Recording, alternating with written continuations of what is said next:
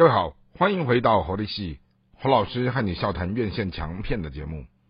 今天和大家聊的这部作品，是在二零二三年的光辉十月上映的一个台湾自己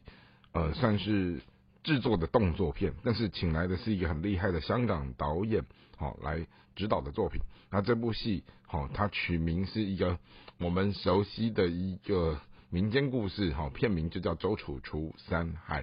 那本片是由呃当前的一位受欢迎的票房保证的男演员阮经天，我就看他一个人就好了，好由阮经天主演。好，这部戏他就在描述一个犯人哈，杀人犯叫陈桂林，他当时呢就觉得说，看到那个整个通缉的名单当中，哦他自己列名叫第三，然后他。觉得好像我应该好在他的人生当中干不了什么好事，那就来干一场坏事吧。好，于是他就心中立下了一个这样的志愿，就是要除掉前面这两个恶棍。然后呢，他就开始布局密谋，如何找到这两个人。他故事很简单，他就是。要把这两个人杀掉以后，然后成就他自己。好，然后呢，他就开始透过上山下海的去寻找这个叫做所谓的香港仔。好，然后呢，去寻找那个另外一个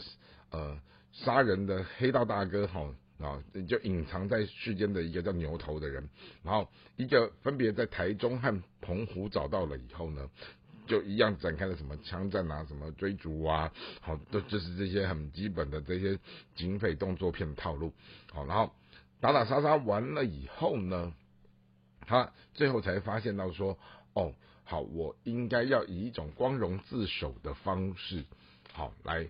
来跟社会大众好了结这一切所有东西，好，那他用一个这种有点像是既是罪犯又是英雄，哈，就是一个。恶棍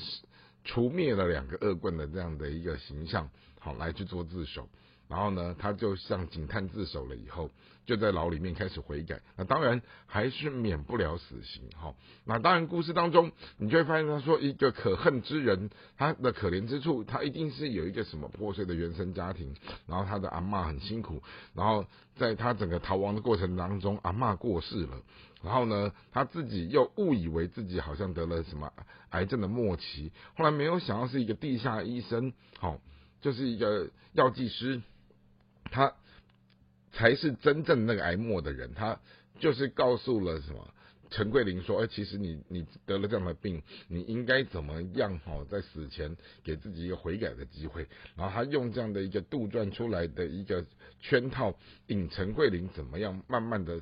向善，然后用这种所谓的生命还非常有限的时间当中，你如何为自己做几件重要的事情？然后以这个故事作为一个一个最后的翻转的伏笔。好，那当然整部戏看下来，我们当然知道说这部戏它的呃票房还不错。但你如果说真的要到很厉害的这种。所谓的动作片的什么枪战啊、追逐啊，甚至武打的这些复杂的武术套路，其实还没有到那里去哈。因为这部戏它其实就是用一种很凡人，好，而不是那种所谓的神人或者是异能者，好，在建构出来的这样的一个动作片。所以呢，你就发现说，整个故事的张力，它还是让你看见的是。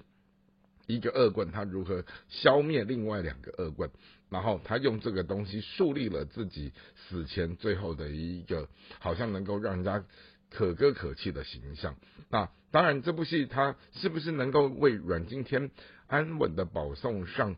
金马奖？这个东西值得观察。但我们刚刚讲了，就是说传统他以一人一个人哈